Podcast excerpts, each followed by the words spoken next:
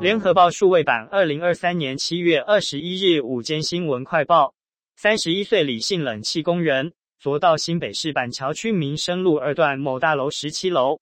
替女租屋客安装窗型冷气机，因施工不慎，冷气机掉落砸死下方等车的二十一岁正大黄姓女大生。她供称不熟悉安装窗型冷气，意外发生前曾打电话给同事，透过电话教学指导。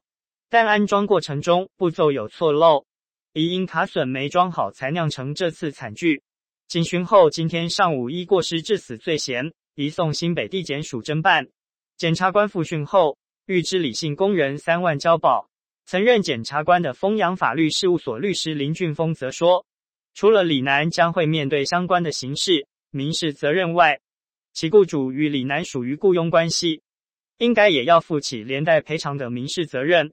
昨天，这家位于桃园市的空调公司紧急关闭脸书粉丝专业，网站也悄悄下架。谷歌地图陆续出现网友洗版复评，砸死人，一度被洗到停止营业。但今天一早洗版复评全消失，评价又恢复正常营业。记者试图联络公司，但未获回应。中央气象局上午表示，原位于菲律宾东方海面热带性低气压。已于今天上午八点增强为轻度台风杜苏芮，周日为观察台风强度及结构发展关键时刻，将影响其路径。若北转接近台湾，下周一、周二不排除发布海警。预计下周三、四最接近台湾，风雨也更加明显。根据气象局资料显示，杜苏芮台风今天上午八点中心位置在北纬十四点零度。东经一百三十二点九度，以每小时八公里速度向西北西进行，中心气压九百九十八百帕，近中心最大风速每秒十八公尺，瞬间最大阵风每秒二十五公尺，七级风平均暴风半径一百公里。中央气象局预报中心科长林炳玉表示，从卫星云图来看，杜苏芮台风目前在恒春半岛东南东方一千三百公里海面，朝西北西前进。预计周日到菲律宾东方海面，下周一至周三往西北到巴士海峡。目前台风刚增强，周日前为台风强度及结构发展关键时刻，将影响其路径是偏东还是靠近台湾。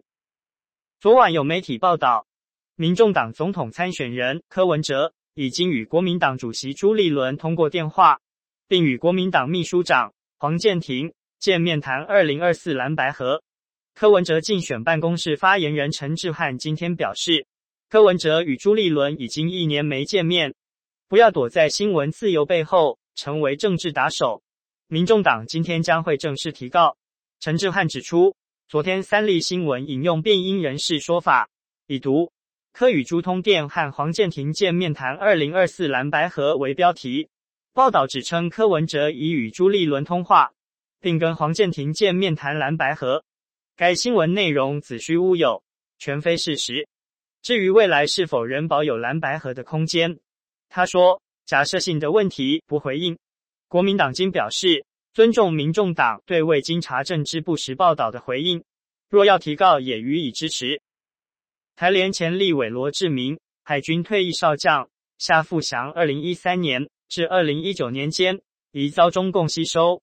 多次邀请退将赴大陆接受招待。协助陆方发展组织，既引介退将赴陆十三次。据统计，三军退将共四十八人接触陆方统战组织，两人涉嫌违反国家安全法等罪。高雄地方法院今天审结宣判，罗志明无罪，夏富祥判五个月徒刑。法院审理认为黄埔军校同学会属于大陆地区民间团体，夏富祥引介我国军退役将领十四人赴陆接受招待。虽参叙座谈上宣导统战思想，但未有证据显示我国退役将领同意纳为大陆所用。